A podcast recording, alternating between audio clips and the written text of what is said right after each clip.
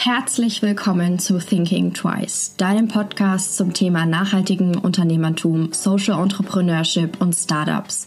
Hier werden jede Woche Gründerinnen, Gründer, inspirierende Menschen oder Startups zum Thema Gründen, Fuck-ups und Learnings interviewt. Ich möchte euch motivieren, inspirieren und anregen, euer eigenes Ding zu starten oder einfach neue und einzigartige Menschen kennenzulernen.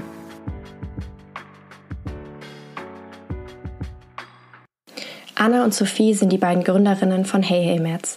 Das sind Yogamatten aus Schaumstoffresten, die nach dem Produktlebenszyklus wieder recycelt werden können. Durch die Produktion können bis zu 1,5 Kilo Müll gespart werden. Die Basis des gesamten Konzeptes ist die Nachhaltigkeit. Ihre Vision ist es, den Plastikmüll zu reduzieren und einen nachhaltigen Konsum zu fördern. Sie wollen unsere Erde zu einem lebenswerten Ort für die kommenden Generationen machen. Herzlich willkommen. Sehr schön, dass ihr bei mir im Podcast seid und ich bei euch. Ja. Was eine schöne Intro. Dankeschön, Dankeschön. ähm, damit die Hörer euch ein bisschen auseinanderhalten können, wollt ihr euch mal kurz vorstellen. Ja, ich bin die Sophie. Ähm, ich komme ursprünglich aus dem Allgäu, wohne jetzt wieder in Nürnberg und ähm, zwischenzeitlich habe ich eben mit der Anna in Schweden studiert. Ähm, in meiner Freizeit ja, mache ich super gerne Yoga, mache viel Sport, koche sehr gerne und ja, interessiere mich sehr für das Thema Nachhaltigkeit.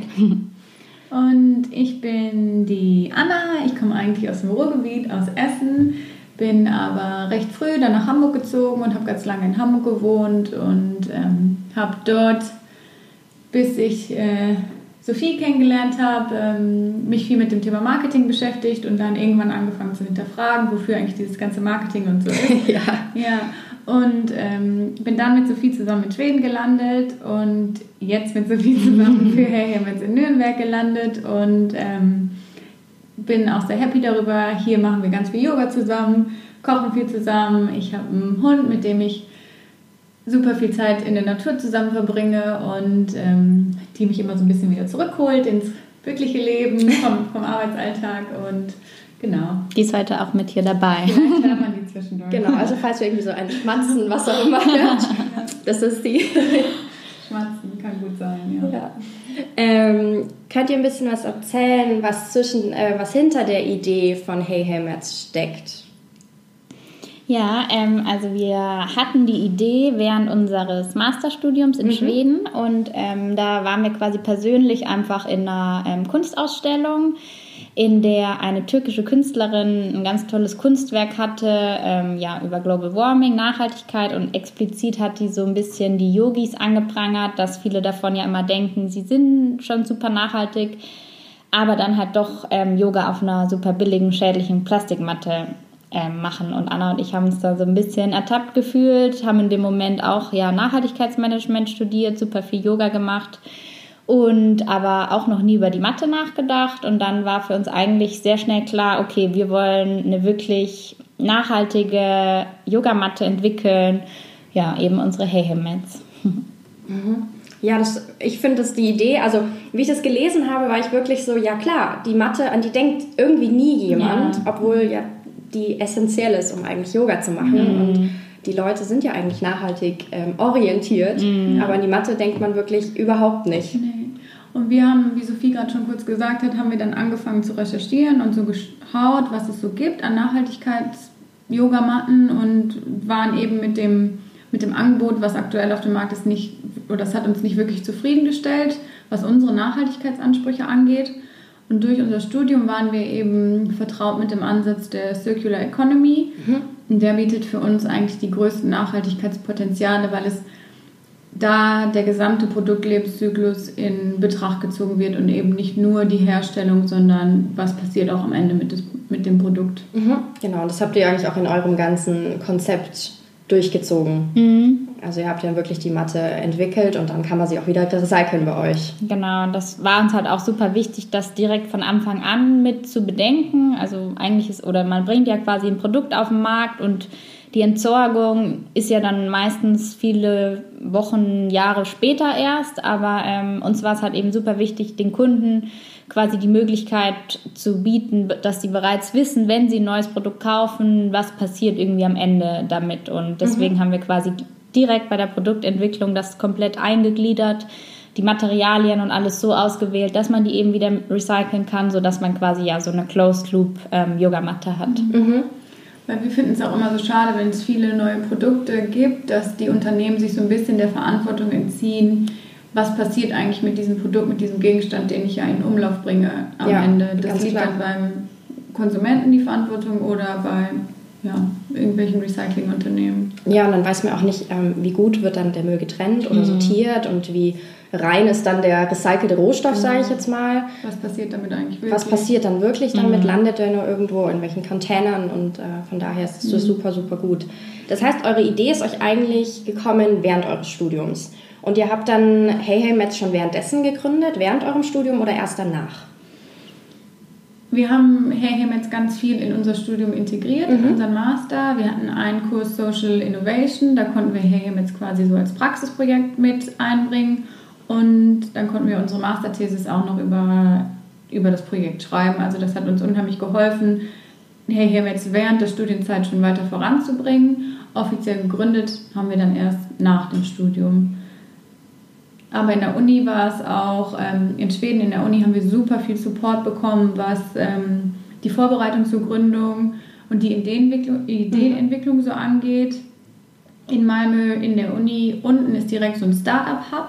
Super, ja. Das ist echt super cool, das ist super hilfreich. Da kannst du hingehen und deine Idee vorstellen und pitchen und du kriegst direkt einen Coach an die Seite gestellt, der dir so, der dich so ein bisschen an die Hand nimmt und der die, die ersten Schritte so aufzeigt, was möglich ist, was, was kannst du jetzt machen, wie testest du deine Idee, ob es eine gute Idee ist, ob es für den Markt angenommen wird. Und das haben wir auch in Anspruch genommen, dieses Angebot, hatten dann einen super coolen Coach, der uns echt schnell auf den richtigen Weg gebracht hat und das hat uns während des Studiums auf jeden Fall unheimlich weitergeholfen. Ja, ich glaube auch während dem Studium ist es gut, einfach so eine Unterstützung zu haben, auch jemanden, der einen an die Hand nimmt mhm. und dann wirklich aktiv auch so Tipps gibt, weil man weiß ja eigentlich noch gar nichts ja. über eine Gründung von einem Unternehmen oder wie man da rangeht. Mhm. Und ich glaube, da ist ähm, vor allem auch die Uni super wichtig oder generell mhm. irgendjemand, der ein Mentor ist für einen. Total. Ja. Gerade wir beide waren eigentlich so gar nicht in dem Thema, weiß ich nicht, Gründen, Start-up in dieser Welt gar nicht so persönlich interessiert oder hatten einfach noch gar keine Erfahrung und ja. hätten auch echt niemals gedacht, dass wir beide was gründen.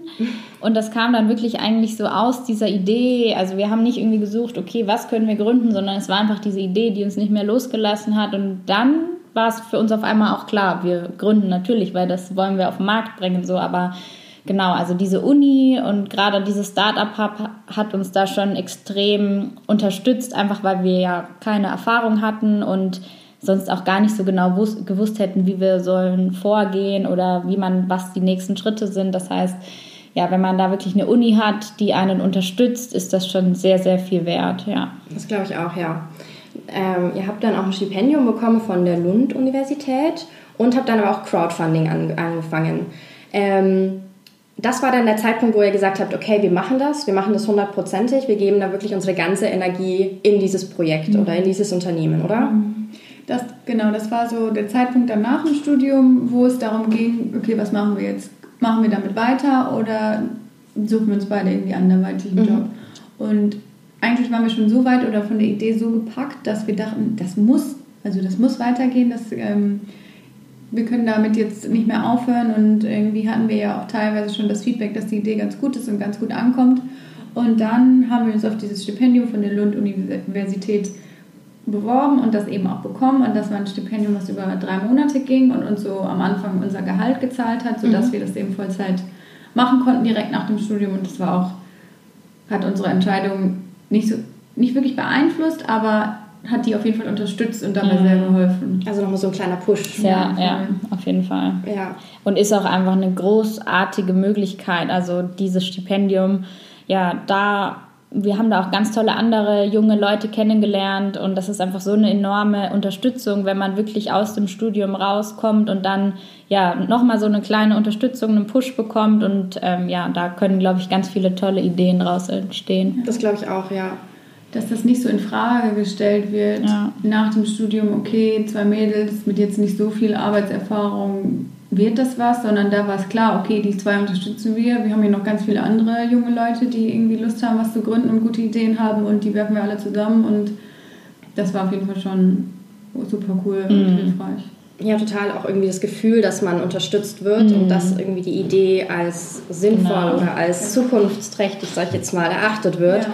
Ich glaube, das ist schon mal ein schönes Gefühl auch für euch. Auf jeden ja. Fall. Und also, war auch einfach so eine Bestätigung quasi, ja, Anna und ich, wir haben natürlich die ganze Zeit dran geglaubt, aber es ist natürlich super wichtig, Feedback zu bekommen, wie anfangs von dem Coach oder dann von dem Stipendium, dass mhm. man auch sieht, okay, es wird auch von der Gesellschaft gut angenommen. Das mhm. ist ja mhm. auch nochmal super wichtig. Ja. Das heißt, ihr habt schon die ganze Zeit eigentlich auch so Marktanalysen gemacht, mit Leuten gesprochen, viel Feedback auch eingeholt währenddessen. Ja, das erste, was wir eigentlich gemacht haben, direkt als wir die Idee hatten, war eine Online-Umfrage gestartet. Mhm ob Leute auf einer recycelten Yogamatte Yoga machen würden. Ja.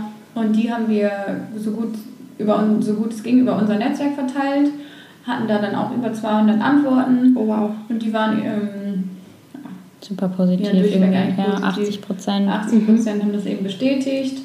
Und das war so das erste reale Feedback, diesen Test, den ersten Test, den man gemacht hat, ob die mhm. Idee angenommen wird oder nicht. Und das war auch wieder so eine Idee eben von dem Startup ähm, Center, die uns unterstützt haben, dass wir das eben testen sollen.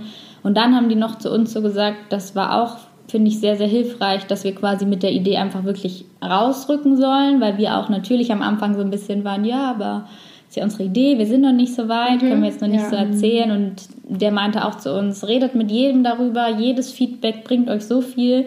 Ja. Und das kann man auch wirklich sagen, das hat super viel gebracht. Wir haben dadurch so viel gelernt, haben auch in der Produktentwicklung oder in dieser ganzen Zeit ja so viel Input bekommen, einfach nur, weil wir jedem quasi von unserer Idee erzählt haben. Und ja, das war sehr hilfreich. Ja, ich glaube, man muss da auch ein bisschen von der Angst wegkommen, dass man sagt, jemand könnte die Idee auch theoretisch klauen, ja. sozusagen. Ja.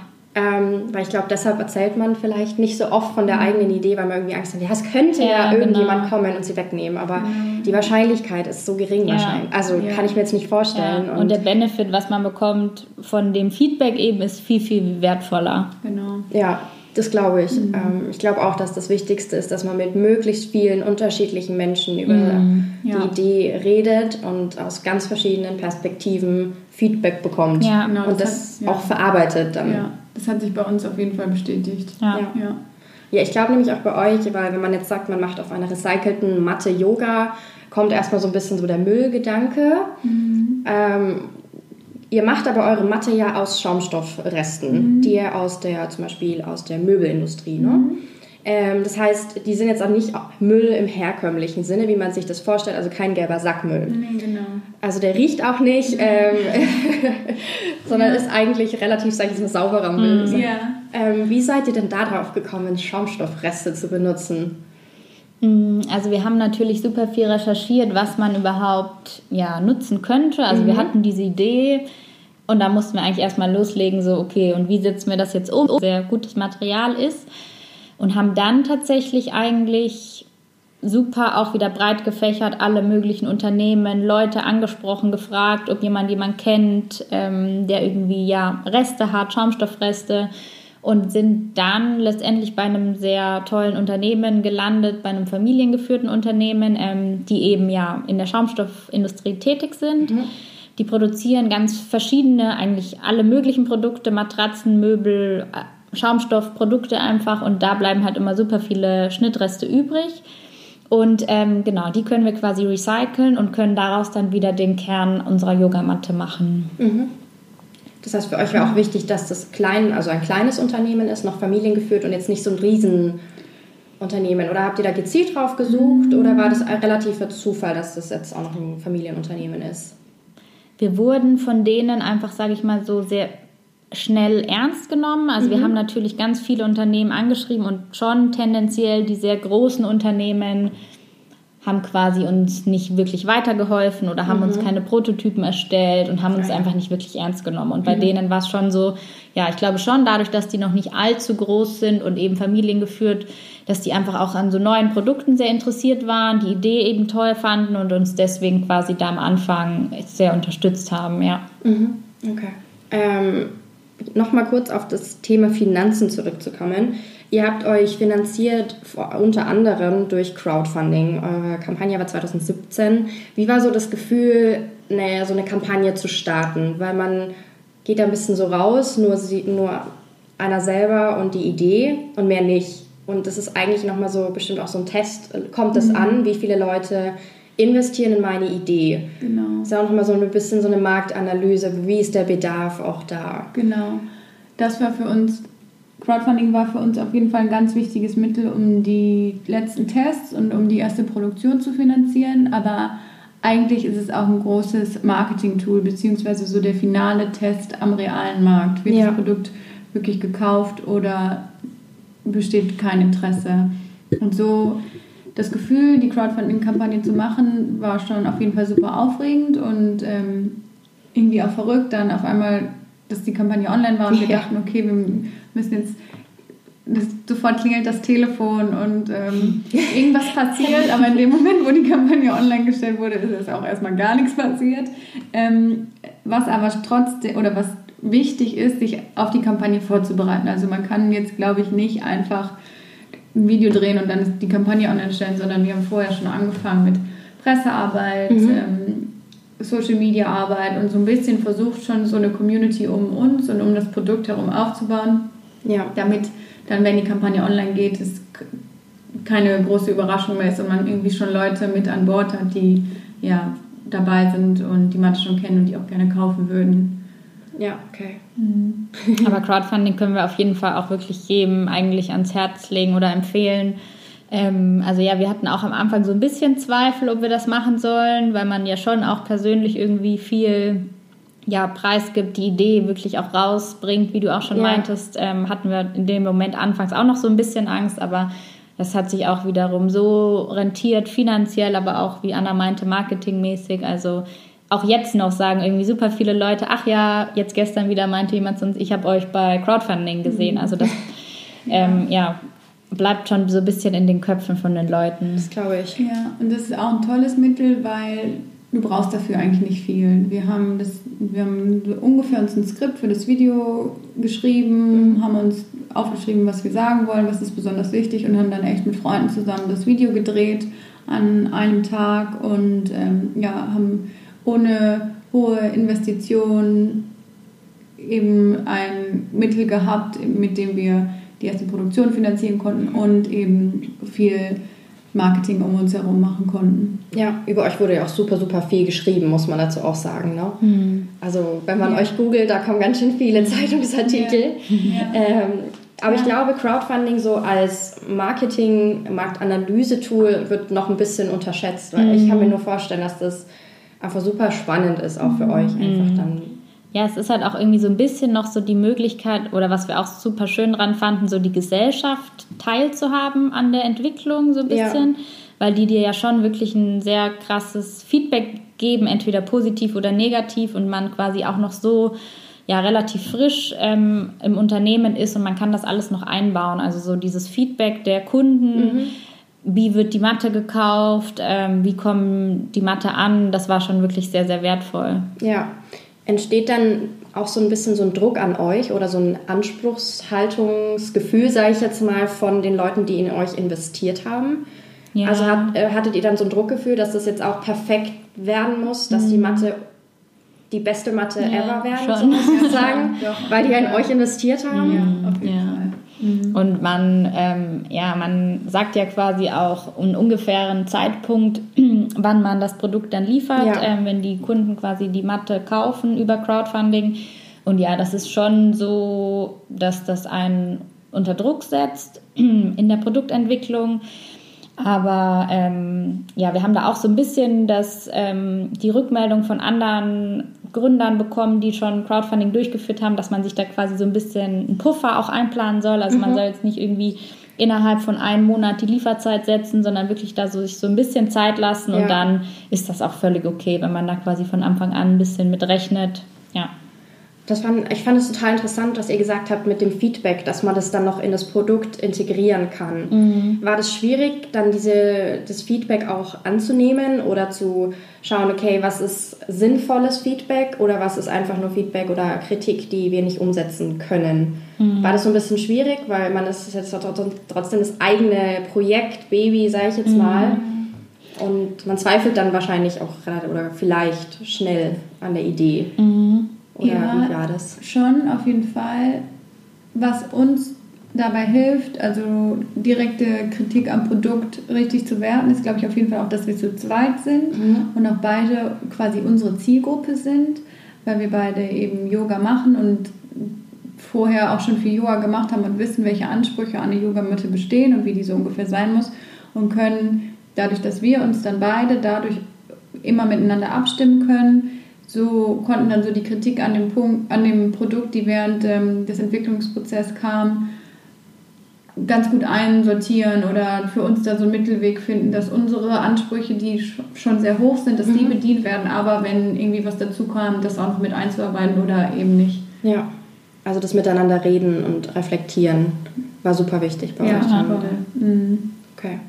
Ähm, wir waren am, haben am Anfang da schon drüber gesprochen, über euer Closed-Loop-Konzept. Könnt ihr da noch ein bisschen was erzählen? Mhm. Was steckt dahinter? Ähm, ja. Wie genau werden eure Matten dann auch recycelt oder was hat der Kunde dann für Möglichkeiten oder Vorteile? Ja, also das Closed-Loop-Prinzip geht ja davon aus, dass man was von dem Planeten nimmt, was schon im Überfluss vorhanden ist, dass man quasi nichts Neues entnimmt und dem, der Erde so am wenigsten wie möglich schadet und trotzdem eben qualitativ hochwertiges mhm. Produkt erschafft.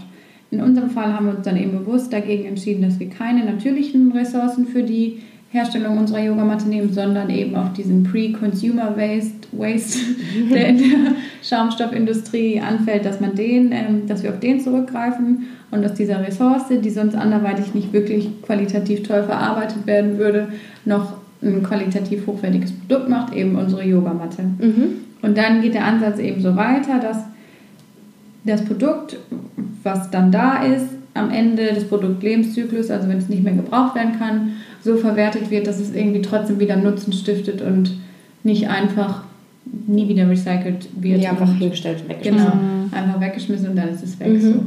Ja, und das ist bei uns so, dass wir die Yogamatte dann am, also wenn die nach drei bis fünf Jahren nicht mehr gebraucht werden kann, kann die kostenlos an uns zurückgeschickt werden. Der, dieser Preis ist auch schon im Einkaufspreis mit einberechnet und wir können die Matten dann mit dem Schaumstoffbetrieb, mit dem wir zusammenarbeiten, von dem wir auch die Schnittreste beziehen, dort wieder hinbringen. Dort werden die dann zerhäckselt und können wieder in die Produktion für neue Produkte einfließen.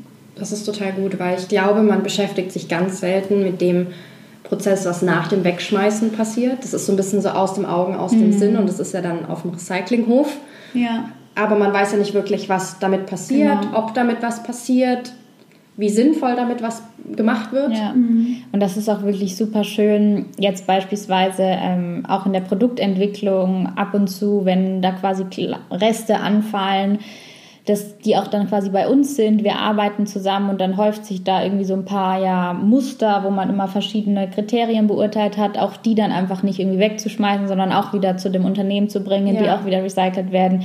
Das ist einfach das auch persönlich super. Mhm schön zu sehen, dass man da wirklich ähm, ja, möglichst nachhaltig agieren kann. Ja, verstehe ich total. Also es ist ein schönes Gefühl, ja. dass man das nicht wegschmeißt ja. und dann irgendwie nochmal mehr Müll produziert, ja, von dem genau. genug da ist. Ja, wir könnten das auch oder gar nicht so mit unserem Gewissen vereinbaren, mhm. irgendwie ein Produkt auf den Markt zu bringen, das dann einfach irgendwie ja super schädlich ist, beispielsweise jetzt wie viele andere Yogamatten, die einfach gar nicht recycelt werden können und irgendwelche Plastikgemische sind. Also ja. Und dann eben dass dann Yogis drauf äh, praktizieren, die ja, ja eigentlich einen nachhaltigen Mindset, sage ich jetzt mhm. mal, haben. Ja, genau. Und das passt eigentlich überhaupt nicht nee. zusammen. Ja. Ähm, wie haben denn euer Umfeld oder sage ich jetzt mal euer Yogi-Umfeld darauf reagiert? Weil man macht da ja natürlich, man praktiziert da auf der Matte, macht seine Übungen und man mhm. macht das jahrelang auf der Plastikmatte mhm. und denkt da nicht drüber nach. Mhm. Ähm, und dann kommt ihr mit eurer recycelbaren Matte. Wie war so die Reaktion? Von den Yogis? Eigentlich super positiv. Mhm. Also es war wirklich total krass zu sehen, dass auch die aller, allermeisten Leute sich wirklich einfach keine Gedanken drüber gemacht ja, haben bisher. Also auch wir ja wirklich, wir kamen selber oder haben einfach nicht über die Yogamatte nachgedacht und immer wenn wir jetzt quasi die Idee erzählen oder Leute von unserem Produkt ähm, hören, kriegen wir super oft die Reaktion, wow, ich habe mir da auch noch gar keine Gedanken gemacht. Aber das so. ist doch schön. Also, ja. dass du da wirklich einen Denkprozess dann auch anstoßt. Ja. Genau. Und das ist, glaube ich, auch ganz schön, weil klar, wir prangern dann wiederum auch irgendwie das Konsumverhalten an, aber wir wurden ja auch, oder die Idee bei uns ist ja auch dadurch entstanden, dass wir uns ertappt gefühlt genau, haben. Genau, das war bei uns genauso. Und wir sitzen so irgendwie da alle im selben Boot und ja. versuchen uns einfach nur noch mehr Leute mit dazu zu holen. Und das ist halt dann gleichzeitig super schön, dass man irgendwie den Leuten nicht nur sagt, eure Mathe ist schlecht, die ihr hier ähm, habt, ja. sondern halt einfach quasi jetzt wirklich allen Menschen eine Möglichkeit bieten kann, wenn man eine neue Matte braucht, eine völlig nachhaltige zu kaufen, die irgendwie hier in Deutschland produziert ja. wird, die closed loop ist und das ist halt einfach schön, quasi den Leuten gleichzeitig sowas mit an die Hand zu geben, wo die quasi dann auch ja, das Verhalten umsetzen können. Ja, und einfach eine mehr, also einen Mehrwert haben ja. durch die Matte ja auch. Ja. Toll. Ähm, ist schon die letzte Frage. Ja. Was sind denn eure Learnings aus dem ersten Gründungsjahr? Oder aus der ersten Gründungszeit, aus der Gründungszeit, sage ich jetzt mal. Ähm, was würdet ihr wieder so machen? Was würdet ihr anders machen? Mila. Mila hat geschnauft. ähm, genau. Also so das eine meinte ich ja schon so ein bisschen, was uns auch so von dem Startup Center an die Hand gegeben wurde, ist über die Idee zu sprechen. Das war bei uns eben super positiv und das würden wir auch wirklich allen neuen Gründern und Gründerinnen empfehlen, das ja. auch so zu machen. Also möglichst viel reden über genau. die Idee mit möglichst vielen verschiedenen Menschen. Ja. Ich glaube, das ist wirklich eines der wichtigsten ja. Dinge und keine Angst zu haben, seine Idee rauszugeben, zu teilen ja. und auf Kritik vielleicht oder auf Tipps, ob sie gut gemeint sind oder nicht, wie auch immer, ähm, sich einzulassen mhm. wahrscheinlich auch. Mhm. Keine Angst haben ist jetzt vielleicht ein, kein wirklicher Tipp, aber das geht so ein bisschen einher mit dem, was wir auch so gelernt haben, dass es ganz gut ist, manchmal auch Sachen nicht zu sehr zu hinterfragen oder zu sehr zu überdenken, mhm. sondern das dann einfach mal zu machen. Ja. Zum Beispiel war es bei uns am Anfang so, ja, okay, wie machen wir jetzt weiter? Jetzt haben wir die Ressource, den Schaumstoff identifiziert, können wir jetzt einfach diese ganzen Unternehmen anschreiben? Das sind teilweise riesige Unternehmen, aber letztendlich sind wir dann zum Schluss gekommen, ja, wir machen das jetzt einfach, weil anders kommen wir auch irgendwie nicht voran und die Angst, dass wir nicht ernst genommen werden oder die Angst, dass nicht zurückkommt, war natürlich da, aber nur indem man halt weitermacht und es dann einfach versucht, kommt man halt zum nächsten Schritt. Mhm. Und das mit dem Weitermachen ist vielleicht auch noch so ein Punkt, wenn man, also auch bei uns sind ja auch schon einige Dinge passiert, die vielleicht nicht ideal gelaufen sind. Gerade so eine Produktentwicklung, ja, ist einfach sehr, sehr ähm, zeitintensiv, dauert sehr lange. Es gibt immer wieder Rückschläge und sich da auch einfach nicht entmutigen lassen, sondern einfach weiterzumachen und so auch in Sachen Entscheidungen, auch wenn das vielleicht in dem Moment ja eine sehr harte Entscheidung oder eine schwere Entscheidung ist, ähm, man kann immer irgendwie weitermachen und man findet irgendwie immer dann auch nochmal einen anderen Weg, auch wenn diese eine Entscheidung jetzt vielleicht nicht richtig war. Ja. Und man kann sich ja immer irgendwie verändern, anpassen ja. und ja. dann irgendwie neue Wege finden. Ja. Von daher einfach dieses, ich mache weiter, genau. ich lasse mich nicht entmutigen ja. und wirklich an die Idee, glaube ich, auch glauben. Ja, Wenn man da 100% dahinter Fall. steht, dann ist da auch gar kein Problem. Ja, genau. Also, ja. dann ist das jetzt schon das Ende. Ja. Wenn die Zuhörer euch finden wollen, wo finden sie euch am besten? Auf unserer Website mhm. www.heyheymets.com. Mhm. Ähm, Schreibe ich auch alles unten rein? Ja, ja perfekt. Ja. Und auch Social Media. Ja, Instagram und Facebook versuchen wir immer ähm, die Follower up to date zu halten und auch ein bisschen Einblicke zu gewähren, wie unser Arbeitsalltag so aussieht. Genau. Perfekt. Wenn es irgendwas Neues gibt, wird es auf der Website, Facebook und Instagram auf jeden Fall zu sehen sein. Perfekt. Dann vielen, vielen lieben Dank. Danke, Danke dir. dir. Ich hoffe, dir hat diese Folge gefallen. Wenn ja, erzähle es gerne weiter an andere wundervolle Menschen, Freunde, Familie und lass es sie wissen. Du kannst mich auch sehr gerne bewerten und dann freue ich mich aufs nächste Mal.